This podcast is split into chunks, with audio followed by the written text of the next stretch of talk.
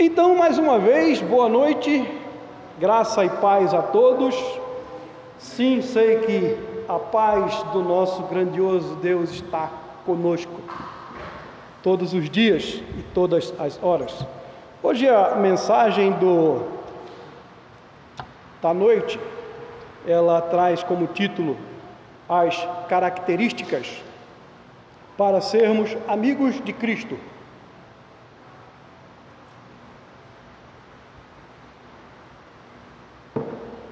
Uma já foi, mas o Márcio vai trazer mais uma ali. As características para sermos amigos de Cristo. A pergunta é: hoje a dona Eliane falou sobre isso de manhã cedo ali,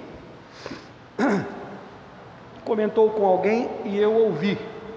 Mas a minha pergunta é: você tem um amigo o qual você pode confiar as suas mais íntimas questões particulares? E sem ser Cristo? Que difícil, né? Ah, não veio ainda. Muito bem. João capítulo 15, versículo 12 a versículo 16. Muitas vezes nós, maridos e mulheres, dissemos, dissemos assim: Olha, meu melhor amigo é meu marido. A minha melhor amiga é minha esposa. E deve ser. Deve ser. Com certeza. Não deve ser diferente. De forma nenhuma. Mas humanamente falando, não espiritualmente falando, humanamente falando, nosso cônjuge é o nosso melhor amigo, porque é aquele que é o nosso confidente, é aquele o qual conhece verdadeiramente o nosso interior. Porque no conjunto, ou junto com, com todos, ah, meu benzinho, ah, meu amor, ah, querida. Aí quando chega em casa, ela fala alguma coisa que ele não gosta, ele. Ou ela mesma coisa. E isso não é algo que é dispensado a, a olhares alheios, mas no interior de sua casa, sozinhos dois. Então, quem conhece mais eu é a minha esposa. E quem conhece mais ela sou eu, assim como vocês. Não é? Mas aquele que nos conhece profundamente é Jesus. Esse nos conhece profundamente. Eu já abri uma vez um, um, uma mensagem com, este, com esta introdução, aqui mesmo, falando o seguinte: que os antigos reis, eles, os reis, antigos reis orientais, eles confiavam num grupo seleto de conselheiros,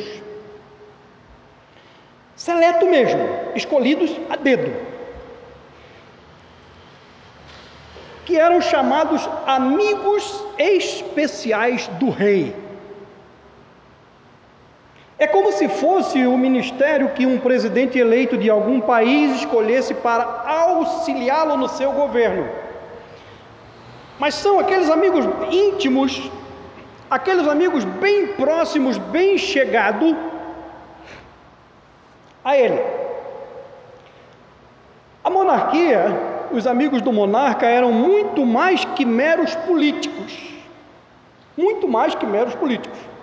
Ou seja, muito mais do que esses ministros que vão sendo chamados para compor um ministério presidencial. Os amigos do rei eram muito mais do que um político. Eram considerados como amigos íntimos do rei, do tipo em que até poderia entrar nos seus aposentos sem ser chamado.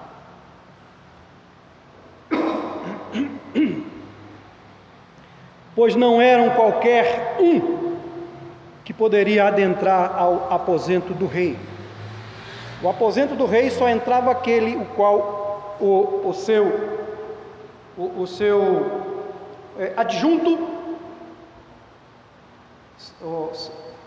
majestade, tem uma pessoa que deseja agendar com o Senhor uma entrevista né, ou uma audiência. Ok? Bom, bateu o cetro uma vez no chão, aquele cidadão entra para ter uma audiência com o rei.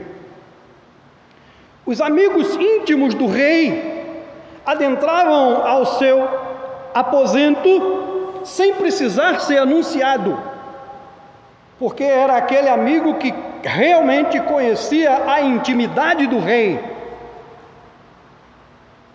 Era aquele amigo que as portas estavam abertas, era aquele amigo que o rei escolhia para ser seu, os seus conselheiros.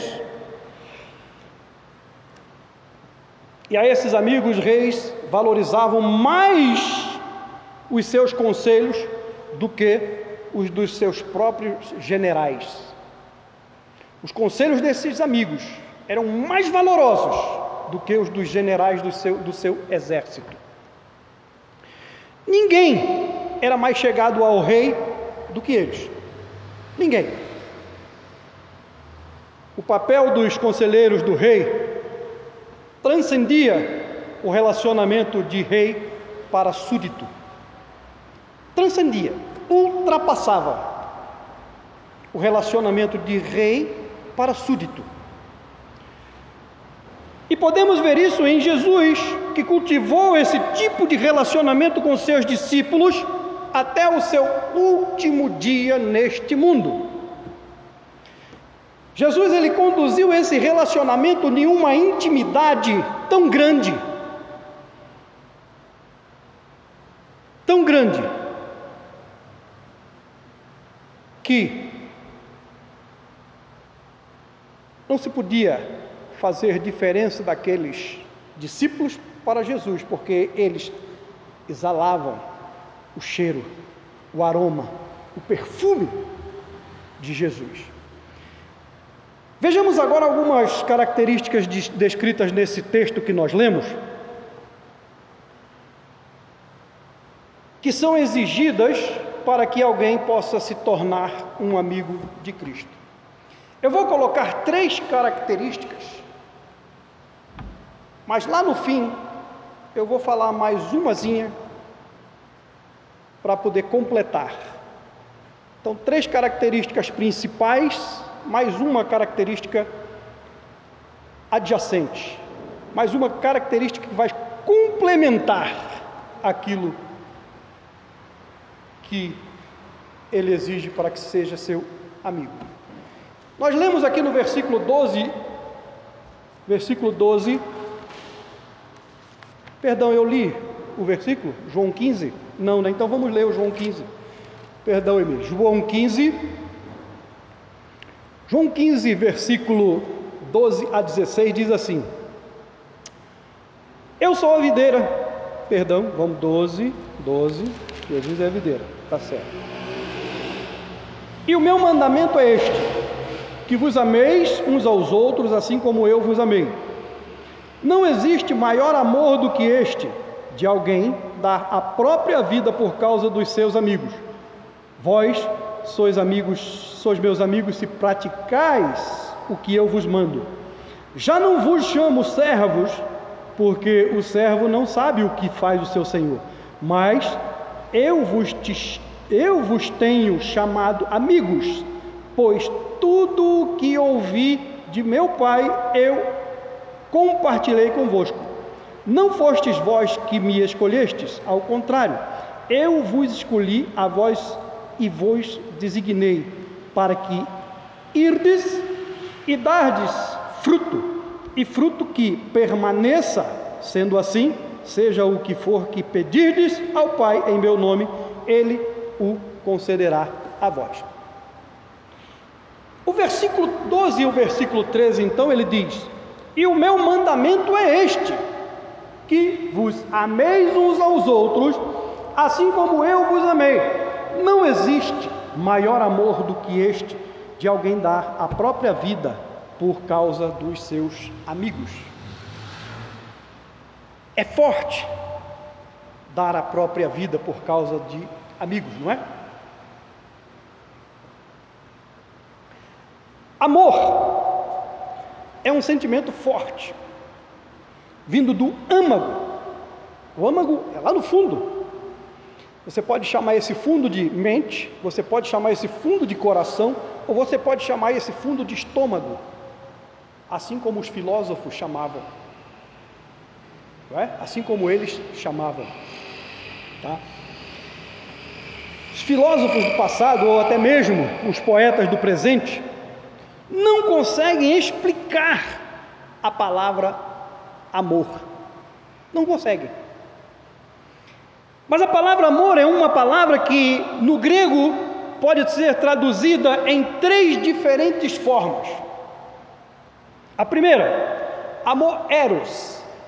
O amor eros, palavra grega que expressa a afeição por um objeto desejável essa designação de amor é definida no sentido de um homem para uma mulher.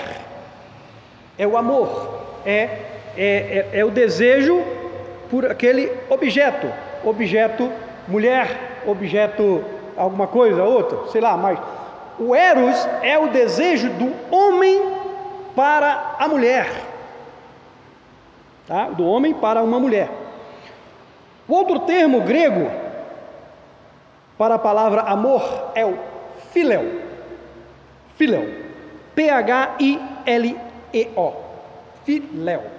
Amor filéu. Esse amor, que é designado como o amor de uma amizade entre pai e filho, é forte. Pai e filho. Kelso vai viver isso quando Apolo estiver aí. É? Amizade do pai com o filho. Eu não vou dizer nem que é a amizade de um, um, um homem para com um outro homem no trabalho. Ah, é meu amigo.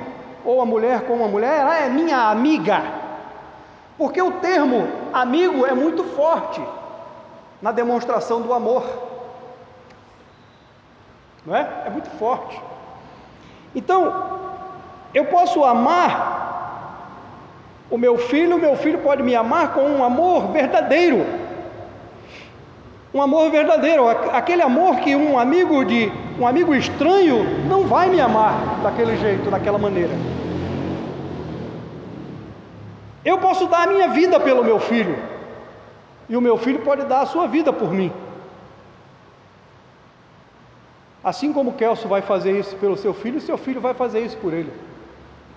Assim como Carlão faz pelo filho dele e o filho dele faz por ele. E o Márcio a mesma coisa.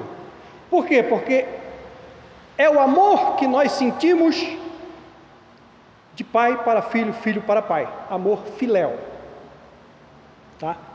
E o terceiro amor, terceiro, terceira forma grega de amor, amor ágape. Ágape. A-G-A-P-E. Ágape que é o amor característico de Deus. Ágape é a mais que perfeição, a mais que é mais que afeição mútua, expressa um, um, um apreço altruísta pelo objeto amado. Sabe o que é isso? Um, um apreço altruísta pelo objeto amado? É esse amor que nós não podemos sentir pelas nossas esposas. É esse amor que nós não podemos sentir por alguém ou por um, um objeto. Sabe por quê? Porque é um amor altruísta. O que é um amor altruísta? É o amor que você coloca lá em cima, em primeiro lugar, acima de tudo. Eu não posso sentir esse, esse amor altruísta pela minha esposa. Você não pode sentir esse amor altruísta pela sua esposa. Você não pode sentir esse amor altruísta pela sua esposa e nem você. Sabe por quê? Lembra do versículo que a Vânia falou hoje de manhã? Amarás o teu Deus de todo o teu coração, de todo o teu entendimento, toda a tua sabedoria, toda a tua alma e ao teu próximo como a ti mesmo. Amarás ao teu Deus, é o primeiro e maior mandamento de todos, e o teu próximo como a ti mesmo é o segundo, igual ao primeiro. Esse segundo, esse sim, amarás o meu próximo. Quem é que é teu próximo? A sua esposa. Ela é o teu próximo. Aí os outros vêm também depois como seu próximo. Mas o teu próximo é a tua esposa. Eu não estou aqui para pregar pelo, sobre esposa hoje, tá? Sobre casal. Eu estou aqui falando sobre esses amores e dando a vocês uma, uma, uma, uma distinção, um significado de cada um destes amores. Forma de amor: Eros, Filéu e o amor ágape. Tá? Então, o amor ágape é esse amor de Deus. Ágape é mais que afeição mútua, expressa um apreço altruísta pelo objeto amado. E Deus expressa esse amor altruísta pelo objeto amado. A palavra de Deus diz que Deus tem ciúmes dos seus, ciúme dos seus filhos, ciúme dos seus povos. Você sabe o que é isso? Essa, essa expressão altruísta de Deus, um zelo muitíssimo grande de Deus por cada um de nós? Você já pensou? Parou para imaginar como nós somos amados de Deus nesse sentido? Somos. Esse é o amor de Deus, o amor de Cristo por nós, um amor que não exige nada em troca. Ele não exige nada em troca, ele ama cada um de nós, sem precisar receber nada em troca. Não precisamos amá-lo para sermos amados por ele. Simplesmente pelo fato dele ter dado a cada um de nós a salvação. Simplesmente pelo fato dele ter dado a cada um daqueles homossexuais, travestis, bandidos, ladrões e assassinos, estupradores, a salvação. Ele deu. Ele deu. Eles não querem receber. Mas que Deus deu, deu. É? O versículo 13 diz assim: Não existe maior amor do que este, que é, não existe maior amor do que este, de alguém dar a própria vida por causa dos seus amigos. É o que Deus diz assim: olha, estuprador, olha assassino, olha bandido, malfeitor, eu quero ser seu amigo. Eu dei a minha vida para ser seu amigo. Feliz é aquele que aceita essa amizade, pega ela de todo o coração ardentemente, aquela desejo ardente de pegar essa amizade. Sabe, no seio da família do reino de Deus, o relacionamento de Jesus com seus discípulos se torna como o de amigos que se amam, seio da família do reino de Deus. Agora nós estamos falando de igreja. Igreja é o seio da família do reino de Deus.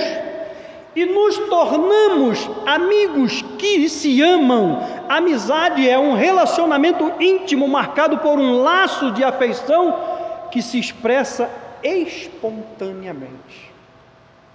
Espontaneamente. E sem nada em troca.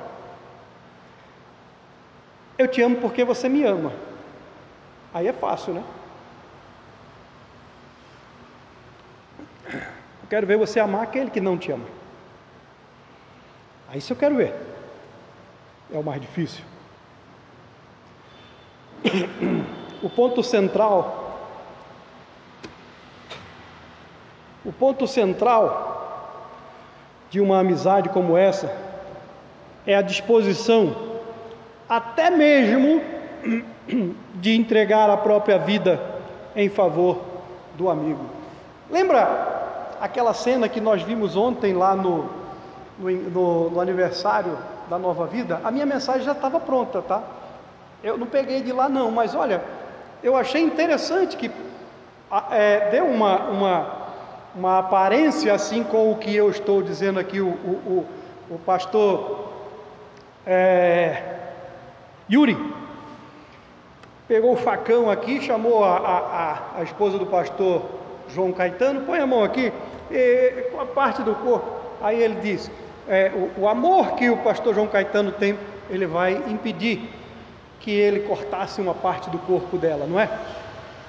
E é realmente a mesma coisa que nós devemos fazer, sabe? Cada um de nós, porque nós amamos ao Senhor e amamos aos amados do Senhor. Isso deve acontecer verdadeiramente, verdadeiramente, sem demagogia, tá? Então esse amor, aquele amor que se entrega pelo seu amigo, esse amor é, é uma característica especial de Deus, que busca aquilo que mais interessa aos outros e não a você mesmo. Busca o que mais interessa aos outros. Eu vou buscar o que mais interessa a você. Eu vou buscar o que mais interessa a você. E não vou buscar o que mais me interessa. E você tem que me ver da mesma forma. Eu vou buscar o que mais interessa ao pastor, porque o pastor, ele nos ama, ele cuida de cada um de nós. Também não vou pregar sobre o pastor hoje. Mas entra tudo em um balaio só. Porque é algo que precisa edificar a igreja. Então essa característica, ela é uma característica difícil de se entender, né? É uma característica difícil de se entender porque é, demonstra amor, é, depende de amor, depende de você dispensar amor e saber o que é o amor.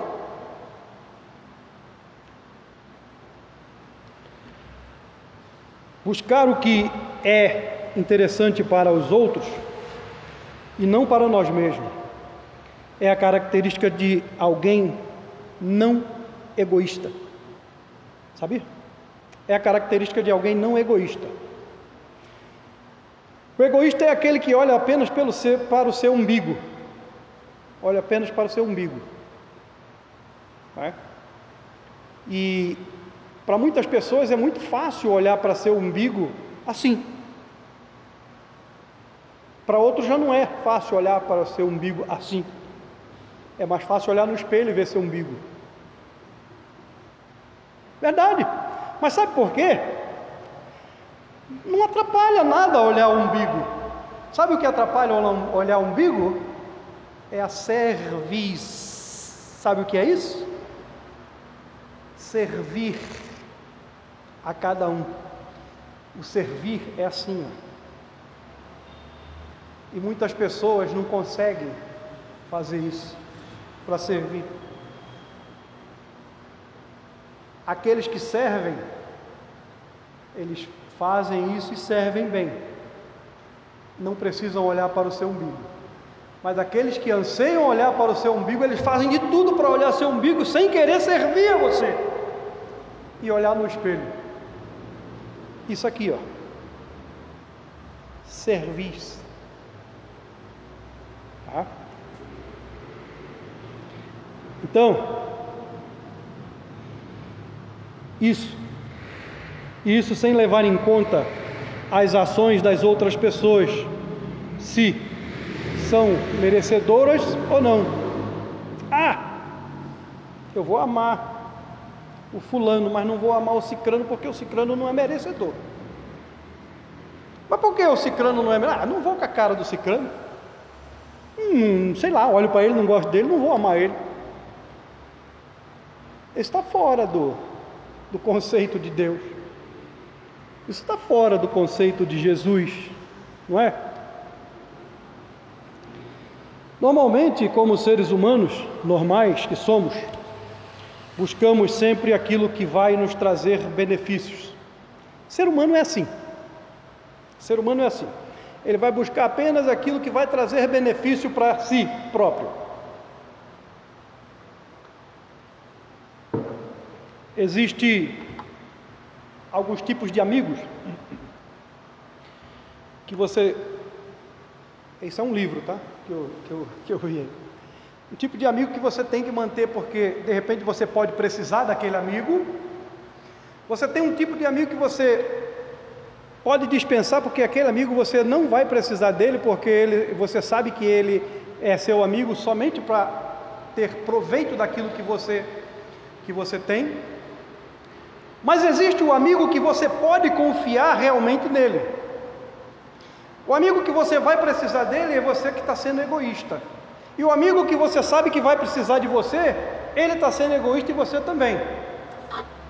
Mas existe aquele amigo que não quer nada em troca. Mas a hora que você precisa, ele está ali para te dar o ombro. A hora que você precisa, ele está ali para te auxiliar em alguma coisa. Nós somos seres humanos e seres humanos é assim, né? Normalmente, buscamos isso. O que vai trazer benefício para mim. Vai ser benefício para mim ser amigo da irmã Vânia, porque ela é a tesoureira da igreja? Pastor, né? De repente está precisando de grana, vai lá, Vânia está precisando de grana, libera um dinheiro aí.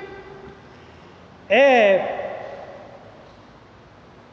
é, é, é, benefício para mim ser amigo do Carlão, que tem uma fábrica de carvão. Carlão, puxa, estou precisando de fazer um churrasco lá em casa aí, arruma um saco de carvão para mim aí. Está vendo a, a, a, coisa que é o, o, ser humano ele pensa? É assim, o ser humano é, é dessa forma, tá? É brincadeira, tá? Eu não vou pedir dinheiro para.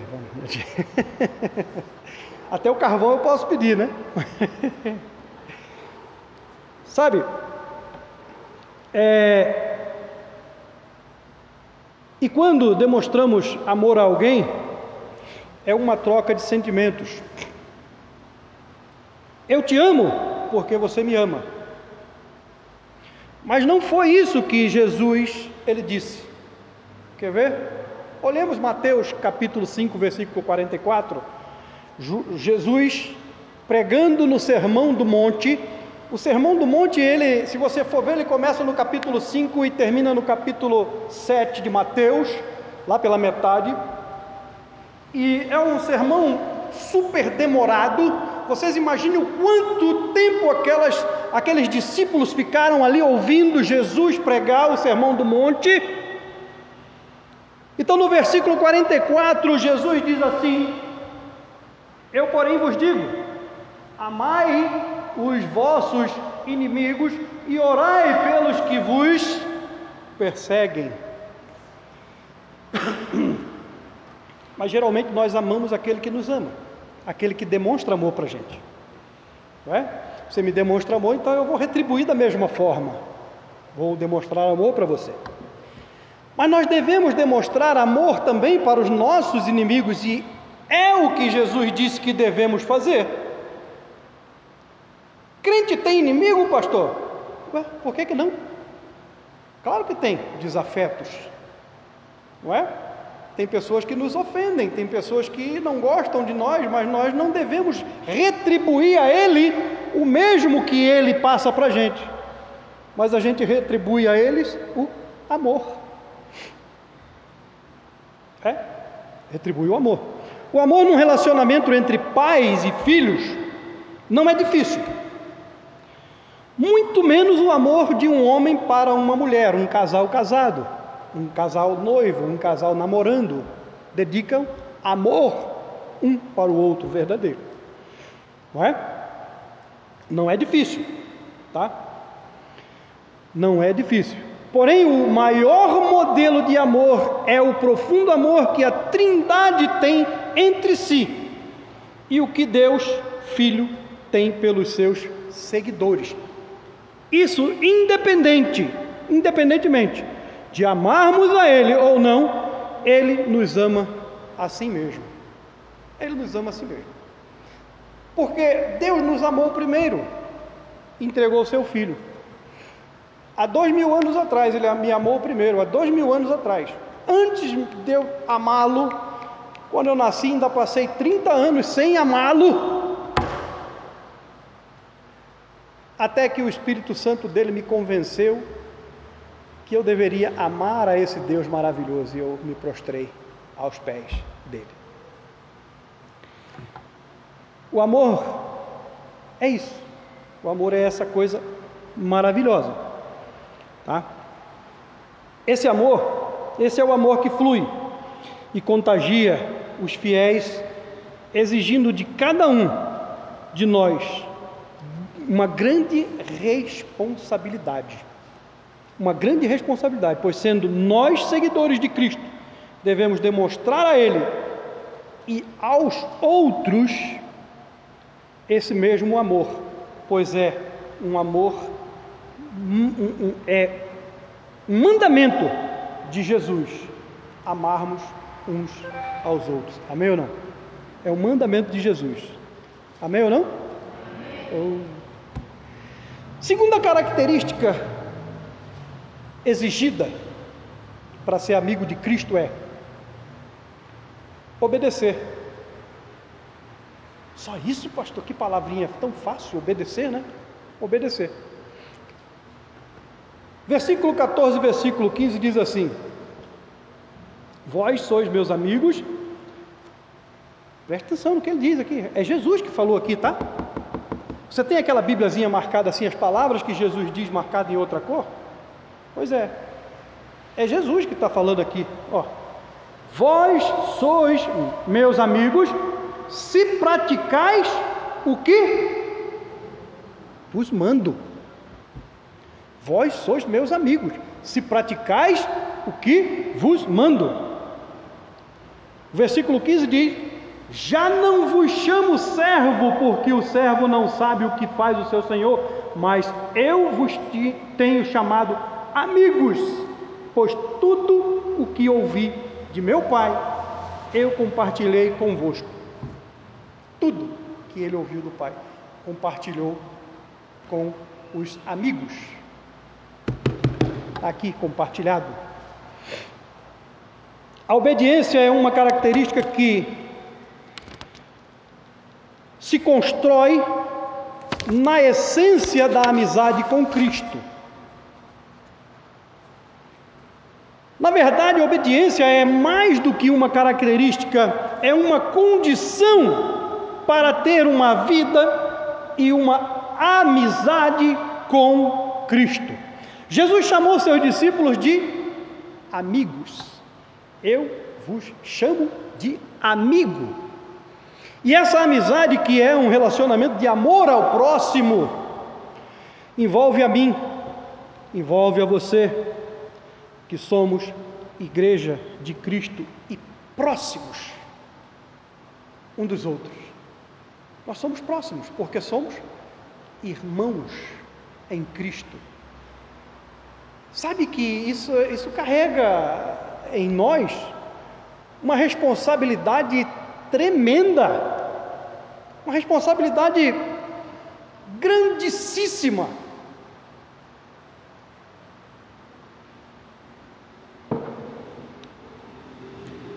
E dentro dessa amizade, o rol de amizades que nos envolve, não pode haver mentiras, não pode haver falsidades, principalmente quando essa amizade envolve quem? Cristo e sua igreja.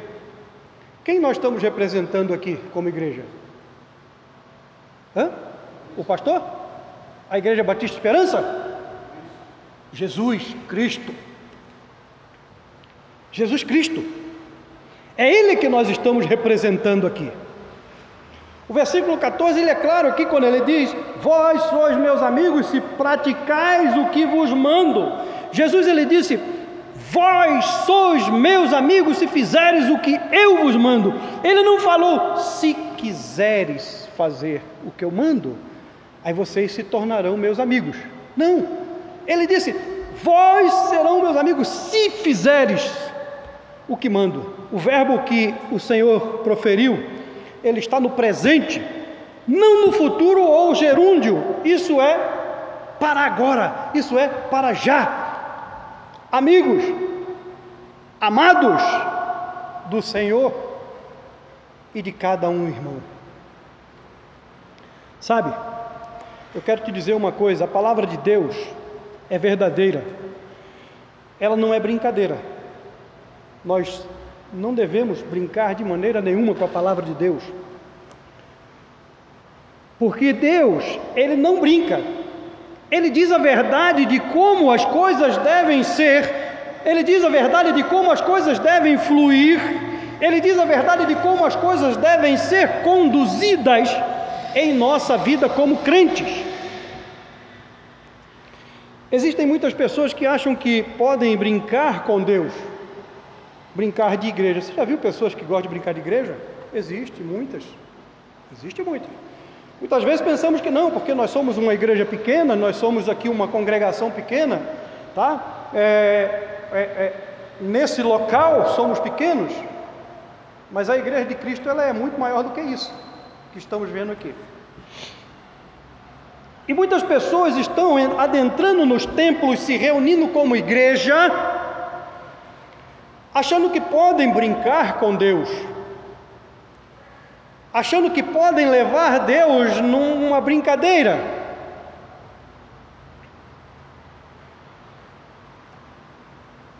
Ele diz em Sua palavra, quando Jesus diz que devemos amar, Ele não está dizendo para fazermos de conta que amamos. Ah, eu vou lá naquela igreja, aí faço de conta que amo os irmãos, fico ali, bata um papo, no final do culto toma um cafezinho, trocamos umas ideias e vamos embora. Fazemos de conta que amamos, não é? Isso é falsidade e querer achar que Deus é o bobo da corte. Querer achar que Deus é o bobo da corte. Que Deus está batendo palmas para doido dançar. Já viu essa expressão? Bater palma para doido dançar? Deus não faz isso. Deus é um Deus sério. Deus é um Deus fiel. Deus é um Deus que não brinca e não aceita brincadeira. Não aceita brincadeira. Então, cuidado. Com Deus não se brinca. Não pense que Ele está compactuando com as coisas que fazemos e achamos que Ele não está vendo, ou que Ele vai aprovar. Nada foge ao seu controle. Nada foge. Aquelas pessoas que estão lá fora ou que estão dentro das, das, dos templos hoje, como igreja, achando que Deus não está vendo aquilo que eles estão fazendo, como eles estão se comportando. Provérbios capítulo 15, versículo 2 e 3 diz assim: Provérbios 15, versículo 2 e versículo 3.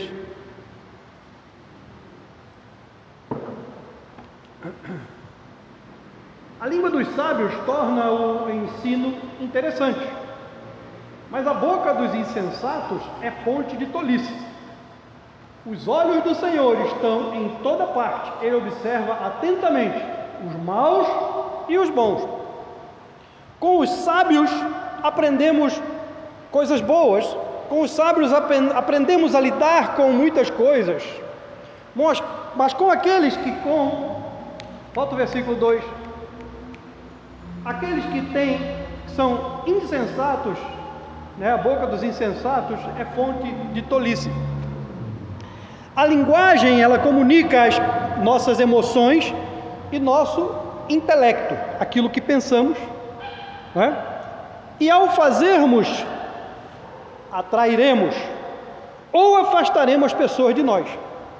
Por quê? Porque muitas vezes nós falamos uma, com uma linguagem sábia algumas pessoas, então nós trazemos pessoas para junto de nós, mas quando a nossa boca profere tolice, ela se torna uma fonte de tolices, elas afastam as pessoas.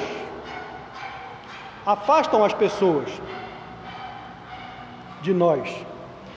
E a obediência ao que Jesus nos manda nos faz crescer espiritualmente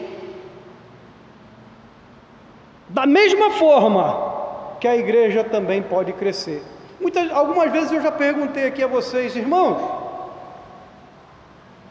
pensa um pouco, por que, que essa igreja não está crescendo?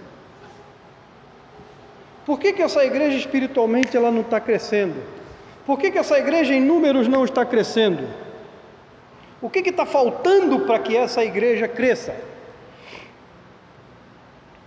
Você já fez uma avaliação interna de você? Se você está crescendo espiritualmente na vida cristã? Sabe? O que Jesus quer de cada um de nós é isso: obediência, para que cresçamos na vida espiritual e consecutivamente a nossa congregação cresça. Eu não vou falar para você o que você deve fazer, mas você deve orar e pedir a Deus a sabedoria de que do que fazer para que esses bancos que estão vazios se tornem cheios. Né? A obediência ao que Jesus manda nos faz crescer espiritualmente da mesma forma que a igreja pode crescer. Jesus ele colocou uma condição, mas não quer dizer que a amizade com ele deva ser alcançada ou mantida por algum tipo de esforço humano. Mas significa dizer que a obediência é uma marca que identifica o amigo de Deus, que identifica o amigo de Jesus. E em qualquer lugar, seja onde for, que o seguidor de Cristo e obediente à sua palavra se encontre, ele é notado e percebido porque ele é diferente. O seguidor de Cristo é diferente dos que não são. Versículo 15 ele diz: Já não vos chamo servo, porque o servo não sabe o que faz seu senhor, mas eu vos tenho chamado amigos, pois tudo o que ouvi de meu Pai eu compartilhei convosco. Tudo que é meu, Jesus está dizendo isso, tudo que é meu, tudo que eu conheço, porque Ele é Deus. Ele compartilhou com quem? Comigo, com você. Ele compartilhou comigo e com você. Jesus chamou seus discípulos de amigos e isso é intimidade, porque o amigo conhece tudo do seu amigo, mas o servo não. O servo não. A palavra grega traduzida para servo é dolos. Dolos. Na cultura judaica, essa palavra ela não possuía uma conotação negativa, porque dolos em outra cultura, o que é dolos? O que é dolo hoje, Carlão? Dolos, doloso, não é isso? Dolos, maltratar alguém, fazer algo, algo de ruim para alguém, não é, Carlão? Dolo na linguagem de direito? Dolos. Isso, dolos. É isso, ou dolos, dolos. Não é? Aqui na nossa cultura, há, o significativo de dolos é esse, ou dolos. Mas na cultura grega, na cultura grega, servo significava dolos. É? Na cultura judaica, perdão. E não era uma, cultura, uma, uma conotação negativa. Pelo contrário, ser um servo especialmente um servo de Deus, de modo algum seria algo para se envergonhar. Sabe? Servo de Deus seria algo para ninguém se envergonhar, pois ser conhecido como amigo de Deus era uma honra sem igual, era algo que seus discípulos almejavam muito. Já pensou você ser chamado de amigo de Jesus, olha, está indo lá aquele, está vendo? Ele é amigo de Jesus. Era algo que todos os discípulos queriam e desejavam muito ser amigos de Jesus.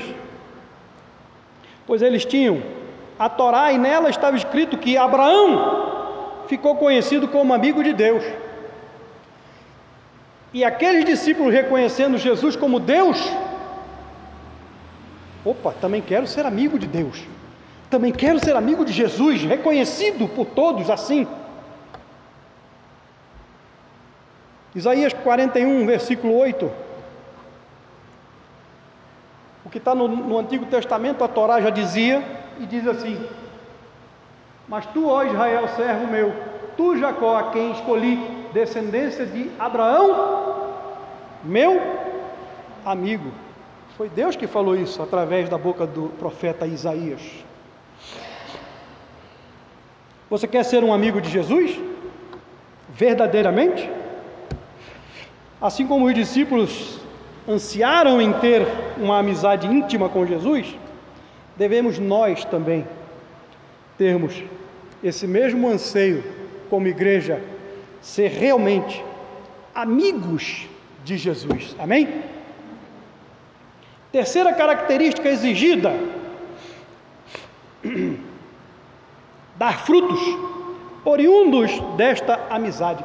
Agora é que vem algo que, como igreja, devemos ter uma consciência forte disso. Dar frutos. E frutos oriundos desta amizade. Frutos que vêm dessa amizade que nós temos com Jesus. Versículo 16 diz então assim: Não fostes vós que me escolhestes ao contrário, eu vos escolhi a vós e vos designei para que irdes e dardes fruto, e fruto que permaneça, sendo assim seja o que for que pedirdes ao Pai em meu nome, ele concederá a vós. E ele disse assim: olha, eu te escolhi para que você desse fruto. Ele disse isso somente para aqueles discípulos lá, lá atrás. Para quem que está escrito aqui essa, essa carta de João? Para a igreja de Cristo. Para a igreja de Cristo. Então ele está falando para a gente: eu vos escolhi para que vós deis frutos.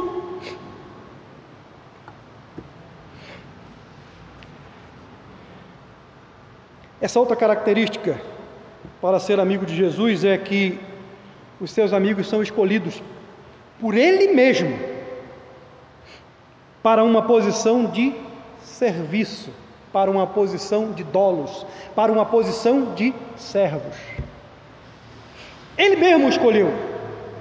Normalmente as amizades dependem das escolhas ou de escolhas naturais, mas uma amizade com Jesus começa pela sua própria iniciativa. Foi você que escolheu ser amigo de Jesus?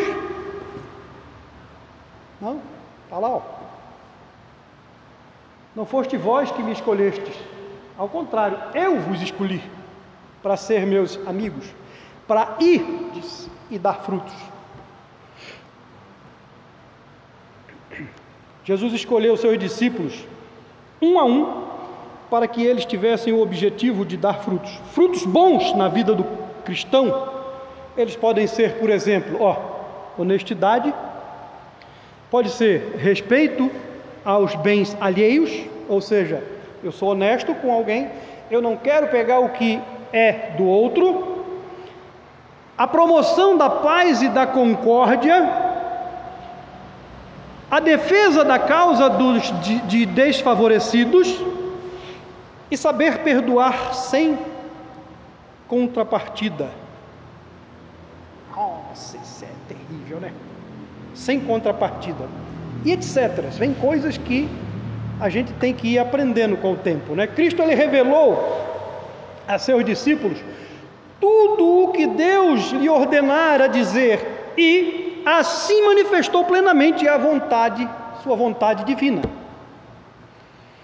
Ele escolheu os discípulos para que dessem frutos e a estes discípulos frutíferos prometeu que poderia orar ao Pai em seu nome, que receberiam a resposta. Ele prometeu isso para aqueles lá ou para nós também? Prometeu para nós também, né? Ele prometeu que se nós orássemos ao Pai entregando para Ele aquilo, a nossa petição, aquilo que nós precisávamos, que Ele o daria a resposta. E a resposta não é quando nós queremos, é quando Deus acha que é hora. Muitas vezes queremos que seja já, muitas vezes queremos que seja agora. Não, é quando Deus decide que é a hora. Tá? Porque Ele conhece, Ele sabe qual é a hora certa que nós precisamos receber aquilo que pedimos. Tudo que pedires ao Pai em meu nome, Ele concede. Cada cristão ele tem o dever de continuar a obra de Cristo nesse mundo. Devemos produzir os frutos esperados por Jesus. E se assim fizermos, podemos esperar de Deus as respostas positivas das nossas orações. Por quê? Porque nós estamos fazendo aquilo que Deus quer que nós façamos. Então, resposta de nossas orações são respostas positivas. Agora, quando não estamos fazendo aquilo que Deus quer que façamos e vamos para a oração pedir a Deus, você acha que você vai receber uma resposta positiva de Deus? Se você não está fazendo o que Ele manda? Não, né? Difícil, né?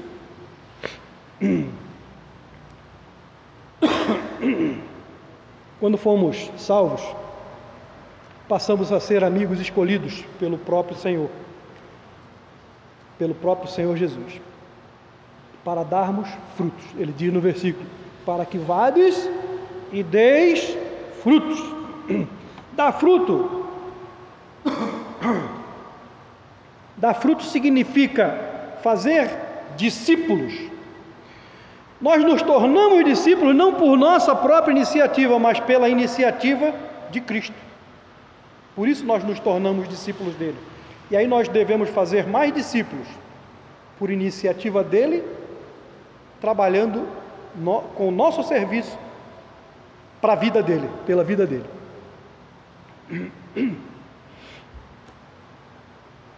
E o Senhor nos atrai a Ele para que nos tornemos uma árvore frutífera e produtiva uma fonte de frutos por seu poder. Mateus capítulo, de, Mateus capítulo 7, versículo 17 a 19.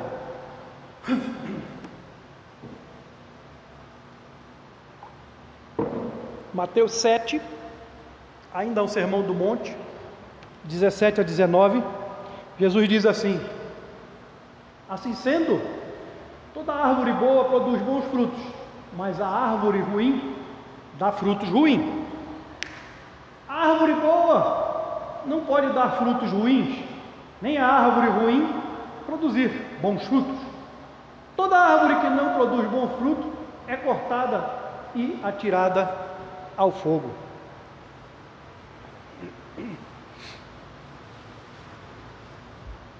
É o pastor que está falando isso. É João que está falando isso. É simplesmente assim? É Deus que está falando. Não é eu, pastor cristiano, não é o apóstolo João que está falando, não. É Deus que está falando isso.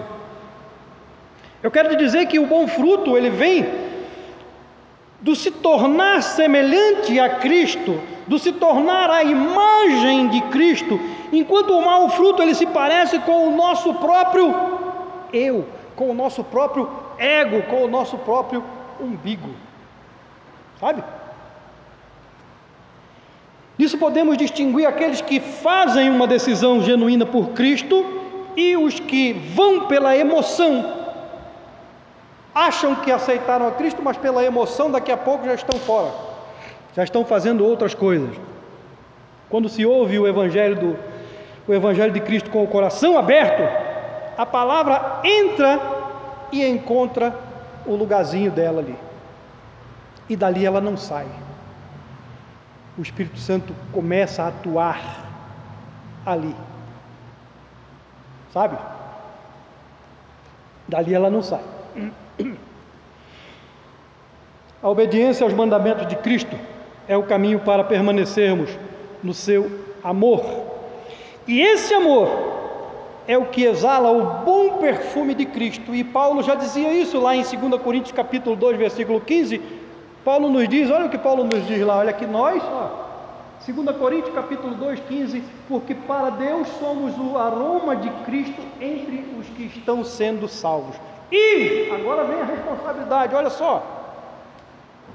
Mesmo para com os que estão perecendo. Sabe, nós somos o aroma de Cristo para aqueles que são salvos e para aqueles que estão perecendo, ou seja, para aqueles que estão morrendo e indo para o inferno. O apóstolo Paulo ele coloca sobre nós crentes uma responsabilidade tremenda. Somos o aroma de vida ou de morte para o mundo. Porque muitos ouvem o Evangelho e são salvos, outros ouvem o Evangelho e são mortos, porque não dão valor, não dão crédito à palavra de Deus, não querem aceitar aquilo que o Senhor Jesus manda. Tá? E é essencial que disseminemos essa fragrância, essa fragrância do conhecimento de Cristo de maneira que isso possa gerar mais vidas. Tá?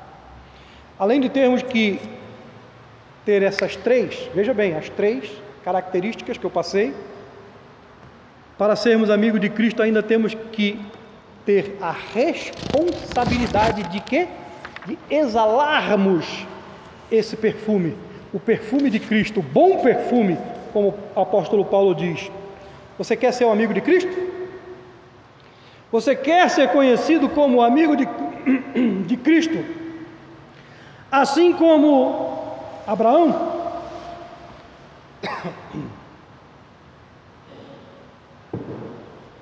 Assim como Abraão foi conhecido? Como crente, nós devemos demonstrar o, ao próximo o amor incondicional que Jesus mostrou por cada um de nós. E a Bíblia nos diz que o amor, 1 Coríntios capítulo 13, o apóstolo Paulo fala muito sobre isso. Capítulo 13, versículo 4 a versículo 8, vamos destrinchar isso rapidamente para encerrar, senão daqui a pouco também eu fico sem voz e vocês dormem aí.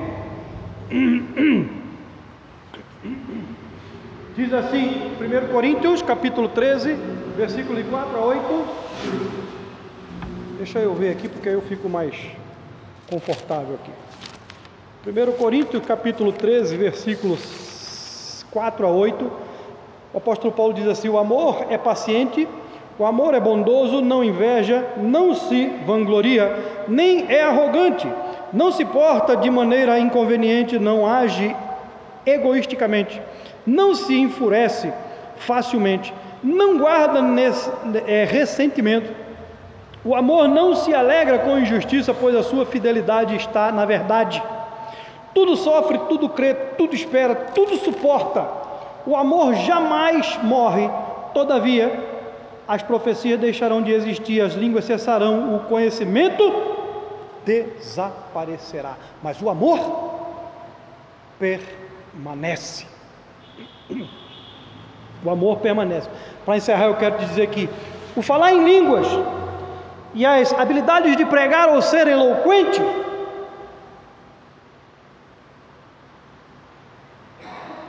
são meios de revelação, mas não é tão importante quanto o amor. Eu posso ser o maior pregador do mundo, ter a maior eloquência do mundo, assim como aquele Apolo foi eloquentíssimo, mas se eu não tiver o amor de Cristo demonstrado em mim, não vale nada ser eloquente, não vale nada ser um pregador.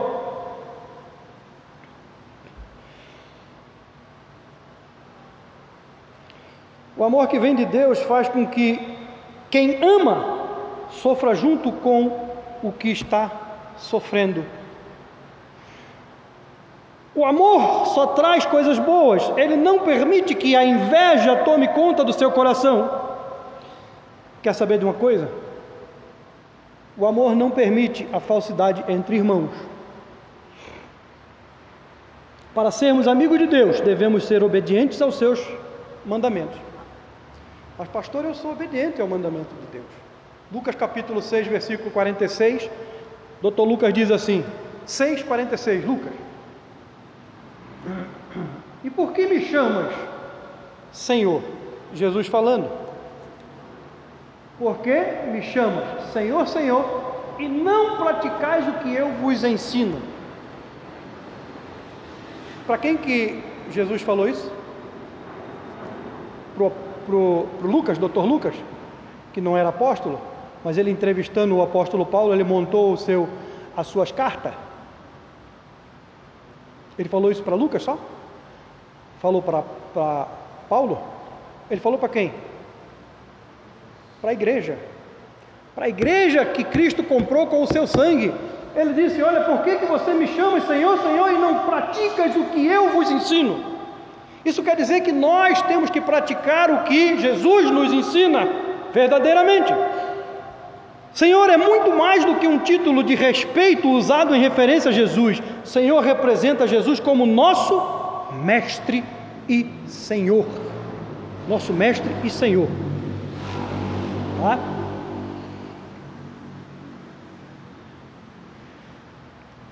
O verdadeiro amigo de Cristo cumpre o seu mandamento. Nesse mesmo livro de João, no versículo 15, João diz assim, no capítulo 15, versículo 5, perdão, ele diz assim: Eu sou a videira, vós os ramos. Aquele que permanece em mim e eu nele, esse dará muitos frutos, pois sem mim nada não podereis realizar obra alguma. Está em Jesus, está na videira, é estar no amor de Deus, é estar no amor de Cristo e demonstrando amor para todas as pessoas.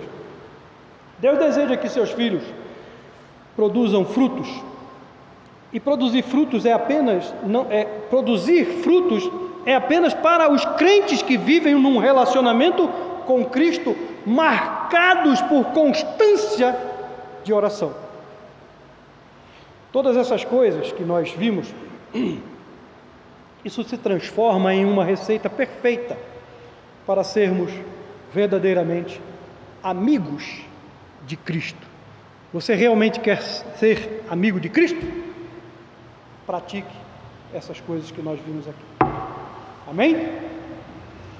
Vamos orar então? Não vamos cantar porque cantar mais é para quando a gente tiver com o violão aí, né? Porque a nossa voz também não é muito assim forte, potente para a gente ficar abusando. Vamos orar então. Pai Santo Celeste, Obrigado, Deus amado, pelo privilégio que temos de ouvir a tua palavra. Obrigado pelo privilégio que o Senhor nos dá de poder explanar a tua palavra, seja ela em praça pública, seja ela nas ruas ou nos templos. Obrigado porque o Senhor nos dá essa liberdade no país em que vivemos hoje, ainda, por enquanto, o Senhor ainda nos dá essa liberdade. Sabemos que uma hora ou outra a tua palavra já diz que nós vamos ser, é, nós vamos ter essa liberdade cancelada, nós vamos ter essa liberdade é, proibida, mas nós não deixaremos de te amar ou de te louvar, de glorificar o teu santo e soberano nome assim mesmo. Graças te damos a Deus e nos ensina essas três características é, oriundas da tua palavra para sermos teus amigos verdadeiramente. Nos ensina e, e incute em nossos corações esses desejos, essas palavras maravilhosas de amar a Ti incondicionalmente, também, ó Deus amado, de obedecer a Ti e dar frutos, que é um dos Seus mandamentos, aquilo que o Senhor nos ordena. Muito obrigado, Senhor. Nós te agradecemos. No nome santo do nosso Senhor e Salvador Jesus Cristo. Amém. Recebe as bênçãos pastorais e depois que vocês receberem as bênçãos, vocês podem orar numa oração silenciosa. Estamos despedidos até ali fora para tomar um chazinho. Fique de pé. Aqueles que podem, recebe as bênçãos. Que o amor grandioso do nosso Deus e Pai, a graça remidora do Senhor e Salvador Jesus Cristo e a consolação do seu Santo Espírito seja com o teu povo nesta terra, hoje e sempre, até a volta de Cristo. E a igreja diz: Amém. Amém. Poder sentar, uma oração silenciosa, estamos liberados.